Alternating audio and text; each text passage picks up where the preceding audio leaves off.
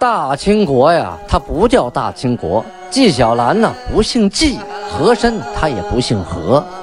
孝庄千万不能说自己是孝庄啊，叫声小主，那是你信口开河。白手绢的是妓女，肯定不是格格。今天呀，就听俊贝勒讲一段清朝历史正说的《清通鉴》。听众朋友们，大家好！有您的陪伴呢，童俊就不孤单了。嗯，咱们下面继续播讲《清通鉴》啊。上次讲到清太宗天聪四年，农历的庚午年，公元一六三零年，皇太极处置阿敏，给他定了十六条大罪啊，然后把他贬为平头老百姓了。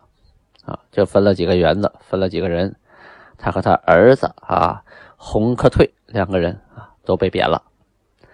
处理完了阿敏呢，这还不算，因为整场战斗啊，整场战役的失败啊，城池的丢失，不光是阿敏一个人的责任，他下边还有那么多官员呢啊，于是啊，就决定要处置这些镇守滦州、永平的各个贝勒大臣。要给他们定罪。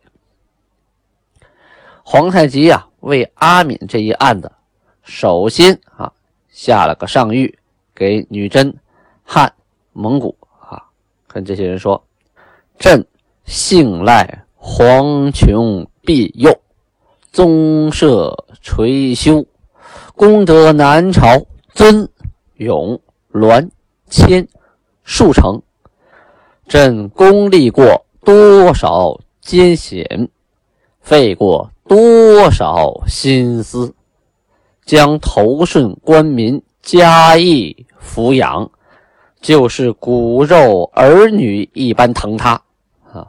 这一句先解释一下，他是说自己呀得到老天的保佑啊，得到祖宗的保佑，然后呢得到了南朝指明朝啊遵化、永平、栾城啊，还有迁安、数城。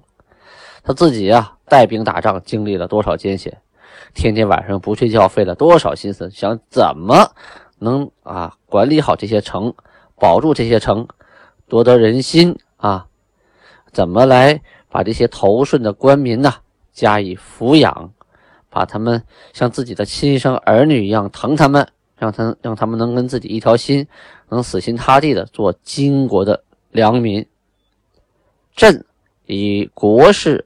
回銮，令贝勒等留守诸城，靠着他，就像朕在那边一样。啊，他说了，我呀，国家有事儿，我回来了，命令这些贝勒守在那儿。你们在那儿，就像我在那儿一样啊。岂知贝勒等不体朕敬天爱民之意，将天赐我之城池轻弃，天与我之赤子妄杀。啊，他就说：“可是这帮贝勒们呢，太不靠谱了，一点也不体谅我的心意呀！啊，上天赐给我们的城池容易吗？啊，你们说不要就不要了。上天赐给我这些臣民容易吗？你们说杀就杀了，我养还养不过来呢。朕闻之是肝肠碎裂。”所以痛哭流涕不止也啊！是说皇太极听说这个消息是肝肠断裂呀啊，就疼啊，心都要碎了，流着眼泪痛哭不止啊啊！这手下这些人怎么就不懂我的心呢？嗯，我这么想把国家治理好，他们怎么这么自私啊啊？他这样做事情。我们金国如何发展壮大呀？啊，汉民知道我们这样做事情以后，谁还会投靠我们呢？谁还会投降呢？肯定以死相搏呀！就算是将来我们再得到一城，那也必定是一座空城、死城啊！这些人的脑子是怎么回事？真是百思不得其解呀！哎呀，一个人闷在屋里哭啊，不知道哭了多少次啊！皇太极呀，能说出这样的话，属实是真伤了心了啊！真的把这件事情伤得太狠了。他想的是都很好啊，国家要发展啊。既然明朝那边都是内乱，然后下边臣呢，呃，也不服君，君呢也不搭理臣，那我替你管吧，就像是大哥管不好这个家，好，我小弟过来帮你管管一管。结果呢，这个小弟手底下这些鹰犬呢，逮人就咬啊，那谁还让你管呢？是不是？此等误国贝勒，罪在不赦，本当明正典刑，恐爱亲亲之意啊！今将二贝勒革去爵号，抄没家私，送高墙禁锢，永不叙用，就与杀了的一般。他就说呀。这帮误国殃民的贝勒呀，这罪在不赦呀，赦不赦，杀十回都都不多。本当啊，就是砍了头，给予极刑。但是呢，考虑到亲情这个关系啊，今天把二贝勒阿敏革去爵号，抄家，送到高墙里头软禁起来，永远不再录用啊，就当你死了一样。其余误事。众大人本该尽杀，啊，就是说呀，其他这些耽误事儿的这些当官的都该一律杀光，一个不该留。但尚有贝勒掣肘啊，彼等不得自专，所以原情又死，革去前程，抄没家私，留他们立功赎罪。什么意思呢？说这个阿明手下这些人呢，一律一撸到底呀，啊，重新变成白丁了，重新变成小兵了啊，抄没家私，就是你的家产也是一抄到底，不光你是官没了啊，也一穷到底了，但是给了个机会，什么机会呢？继续当兵，戴罪立功，如果你再立了战功，你的官还能升上来，但是你这些年的奋斗，唰。就回到了零点，一下子清零了啊！家产、官位啊，不管你的权还是你的钱，一下子给你清零了，就给你留条小命，自己看着办吧。其实呢，这些贝勒冤不冤呢？也有一定的冤情啊。毕竟他扭不过阿敏嘛，那胳膊扭不过大腿啊。阿敏说不打，他们也没办法。但是假设说他们都一股心思的啊，反对阿敏，都体谅皇太极啊，都。都要带兵去救援啊，保住这四城的话，可能情况又不一样了啊！都努力的进谏，可能情况也不一样了。再有一个，必定这些人大部分都是阿敏的手下，对吧？都是阿敏带他们这么多年了，情深意重。你把阿敏给一撸到底了，这些人还听阿敏的，也不好办啊，是吧？干脆都撸了，都撸了，都没官没权没钱了，也都老实了啊。就把阿敏这股势力啊，彻底的是一灭干净啊！同时啊，通过这一件事，也树立了啊这个心寒在金国的威信，是吧？我哥哥，我可以把他因为犯错一撸到底，你们谁还敢不听我的命令？嗯，今后谁做事得掂量掂量，你难道比阿敏还牛吗？你要比阿敏牛，你就试试啊，跟我对着干试试。同时啊，还有些后续的事情要安排，因为当时呢，阿敏呢屠城的时候，永平、迁安的官民呢，他屠的都是男的啊，都是成年壮丁，这些都杀掉了。但是那些媳妇啊、孩子呀，他都给分了啊，分给手下的人，分给官啊，分给兵卒啊，给他们当奴隶呀、当媳妇啊。皇太极听说这事儿以后啊，说：“五。”留养官民以备杀戮，何忍复令其妻子为奴？命及孤子寡妇编为户口，给以房舍衣食啊，彼无失所。说这些妻子和孩子们呢啊，虽然不幸，就是老公死了啊，父亲死了，但是呢。赶上了一个啊，还比较英明的皇太极，所以啊，呃，皇太极说呢，这些我留养的官呐和民呐，虽然已经被杀了，我也没有办法，可怎么还能忍心让他们的妻子和孩子当奴隶呢？于是命令下边的官员给这些孤儿寡母啊登记户口，登记户口，那他们就是正式国家的公民了，那就享受公民的待遇了啊，分给房子，分给衣服，分给粮食，分地啊，该分什么分什么，让他们有日子可以过啊，可以继续生活下去。这些孤儿寡母啊，是万万也没想到的啊！他们本身啊，首先丢了国，然后呢，投了降以后，发现，哎呀，这金国女真人太野蛮了，杀人，要把我们变成奴隶，这日子可没法过了。再回到金国，不一定什么样了。天天提心吊胆。哎，没想到到回到金国，反而变了天，又分房子，又分地，每个人家还都立了户口啊！这是万万没想到的啊。本以为这小命就要悬了啊，一辈子当奴隶了，没想到到这变成平民了啊，升级了，国家管吃管住了，还给分地。再考虑，虽然男人死了，这还有孩子要抚养啊，凑合着活着吧，往好了过吧。于是这一部分人呢，就安静下来了。说了好几天，女真那边啊，咱们掉过头来说明朝那边。其实明朝那边啊，这事儿啊也不不断呢。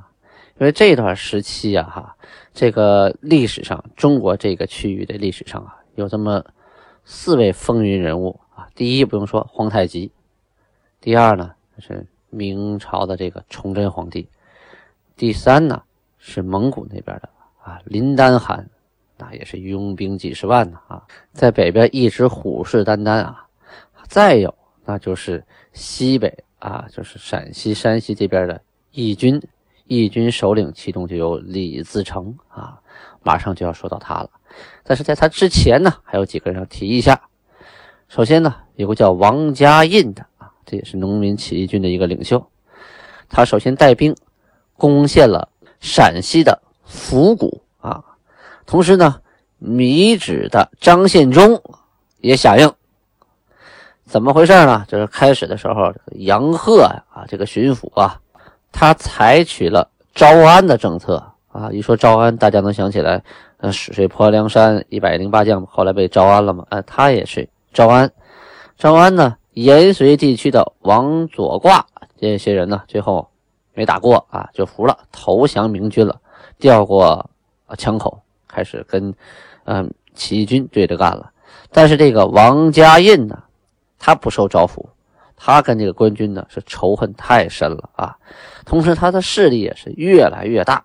先攻下了黄浦川，然后是清水，然后是木瓜这三个城铺。呃，攻完三个城铺啊，又收了好多人呢，枪械啊，扩充了军队，于是长驱直入，入了府谷啊，这些地方都在陕西省的境内，就占了好几个小县城啊。张献忠啊。啊是延安卫，延安卫就现在延安市啊，柳树涧人啊，这个是个地名，柳树涧。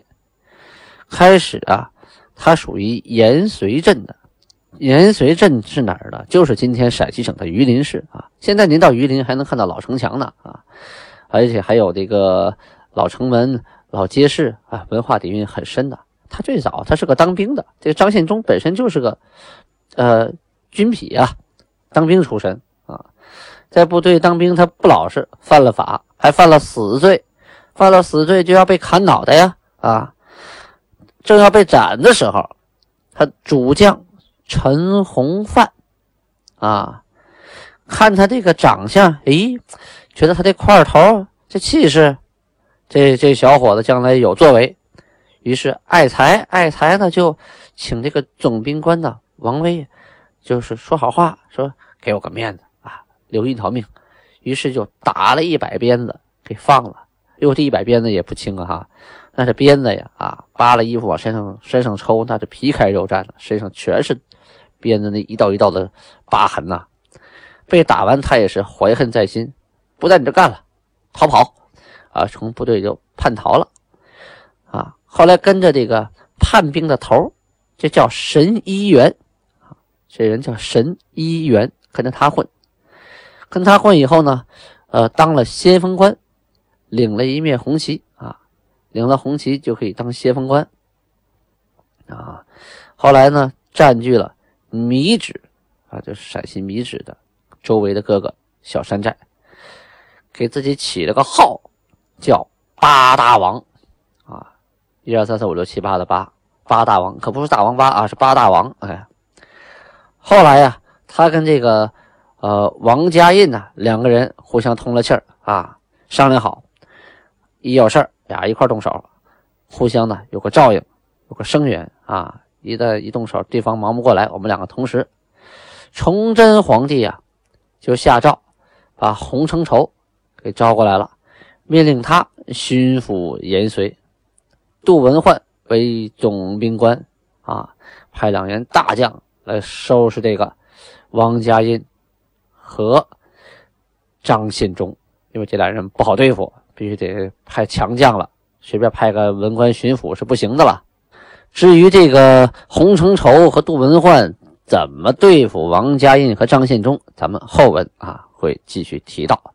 下面说这一年七月十一日的档案记载啊，这个时候已经是阳历的八月十八日，正是酷暑的天啊，最热的天皇太极呀啊，率领哥哥贝勒到了文馆，到文馆干什么呢？让这些人呢啊跟。刘兴沛盟誓，哎，这刘兴沛怎么回事啊？他是皮岛啊，刘兴志的弟弟啊。刘兴志啊，占据皮岛啊。上次他说了，已经当老大了，在皮岛一人说了算了，把对手也杀了啊。他派他这个刘兴沛啊，首先带着这个一百一百匹锦缎衣服八套，还有什么金壶啊、银壶啊啊，这点礼物。跑到盛京沈阳，那个时候叫木克登的火屯啊。沈阳呢，也是他的一个名字，因为他在沈水之阳嘛啊。过去呢，呃，水的南南岸叫阴，北岸叫阳啊，所以神水之阳啊，是说他在神水的北岸，所以称之为沈阳啊。但是当时呢，女真人称之为木克登火屯，意思是兴盛之城，太阳升起的地方。啊，就圣经啊，到这儿献礼物来议和啊，就有一种想投靠啊、归顺的意思啊。这是偷偷的背的明朝皇帝啊。于是呢，皇太极带着贝勒到文馆跟这些人来盟誓，跟这个派来的刘兴沛啊啊来盟誓。同时呢，让刘兴沛把刘兴志的妻子，就是老婆，给送送回去了。送到哪儿呢？送到皮岛。让他们夫妻团圆，并同时啊带了封书信，大概意思是说呢，到了今年冬天，你和我同时做好准备，那么来年就可以商量做点正事儿了。咱们前文书说了哈，这个阿敏被收拾了，但是阿敏这一派这个势力啊，他属于是他父亲舒尔哈齐这一这一脉络的。从起兵开始啊，这一股部队呢就归舒尔哈齐管，后来传到阿敏手里啊。阿敏和他弟弟呢啊贝勒吉尔哈朗，但是这个吉尔哈朗和阿敏呢这两个人呢心还真的不是一样的啊。所以啊，这个阿敏受到了惩罚，这个吉尔哈朗是什么事都没有的。毕竟他们两个当时也不是一块守城啊。皇太极有意把他俩分开。这样给那个这一个派系啊也留了个根。阿敏受处罚之后啊，他家派系这些人呢，也天天的觉得这事儿不对呀，和我们有关系呀，我们这些人该该表表态度啊，是吧？要不然该怀疑我们想给阿敏报仇了。于是，在九月二十二日，就是阳历的十月二十七日这一天啊，阿敏的弟弟贝勒吉尔哈朗带着他的弟弟边古。还有他哥哥的儿子艾杜里古尔马洪啊，古尔马洪是兔子的意思，古尔马混的啊，这句能听出来，因为他写的汉字是顾尔马洪啊，但一听能听出来是满语的古尔马混，就是小白兔的意思啊，黑兔也叫古尔马混啊。干什么呢？盟誓于天呐，就对天发誓说：“我父兄所行有过，自离罪立。”若我等以有罪之父兄为誓，或生异心，天必谴之，夺其寿数，使之夭折。啊，这话是说，我爸我哥他们都有罪啊，他们自己呀干了过分的事儿，倒霉了。要是我们啊都觉得父亲哥哥做的对啊，对含有异心，那老天爷一定天谴我们啊，让我们短寿，使我们夭折啊。若有人见毁我等，愿上与诸贝勒审查而详处之。意思是说，要是有人背后说我们坏话，诬陷我们这些人，那就请韩，就是说请皇太极还有各个贝勒，一定要啊细细的审查啊，慢慢的处理这件事情，一定要搞清楚青红皂白呀，我们是冤枉的。不能因为我们哥哥和我们的父亲啊造反，或者是说做了不靠谱的事儿，就我们也跟他倒霉。我们可和他们不一样啊，这等于是在表忠心，同时也是防微杜渐呢，防止某些小人说闲话啊，把我说我们哪天聚个会是是在为阿敏啊鸣不平啊什么什么的，可不是那么回事啊。说明这一伙人呢啊，这个势力集团呢，天天有点坐立不安了，有点人人自危了。啊，他们聚在一起呀，就是赶紧的发誓啊，发誓表忠心，要不然平常呢不敢聚会呀，怕人误会呀，怕人误会是想干点什么，是不是？这也难免。在那个年代，你说谁没有猜疑之心呢？包括现在也是一样，是吧？你把他哥哥、父亲弄死了，或者是给关起来了，你这这些兄弟弟弟，你能不能防着吗？哎，肯定会防的。所以他们来表决心，这也是情理之中。好，各位听众朋友，今天呢，时间关系，我们就先播讲到这里。感谢大家收听《青铜剑》啊，啊，还是那句话，您要是没有下载喜马拉雅 APP，没有订阅《青铜剑》，请赶紧点右上角的打开 APP 啊。打开 APP 以后，你就会下载喜马拉雅 APP。这个时候呢，你搜索“青铜剑”或者搜索“童俊”，我的名字，单人旁冬天的冬，骏马的骏，都可以找到啊，我们的《青铜剑》。啊，左边有个很大的键子叫订阅，以后呢每天更新，它都会及时的提醒您啊。